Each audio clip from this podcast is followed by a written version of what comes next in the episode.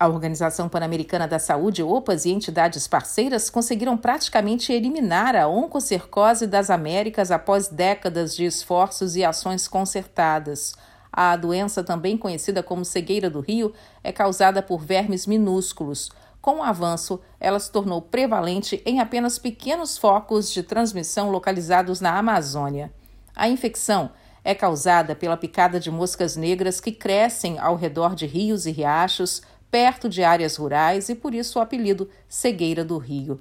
Ainda não existe uma vacina para prevenir a doença, mas o tratamento com o remédio ivermectina a cada seis meses, por um período de 12 a 15 anos, pode ajudar a conter a transmissão. Nos anos 90, a cegueira do Rio era endêmica em seis países das Américas e quase 540 mil pessoas corriam o risco de contraí-la. Atualmente, cerca de 28 mil indígenas Yanomami que vivem na fronteira do Brasil com a Venezuela estão afetados pela infecção.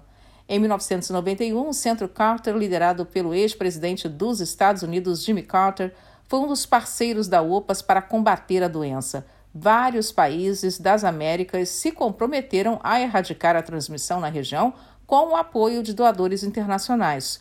O programa desenhado pelo Centro Carter foi fundamental na ação de eliminar a infecção.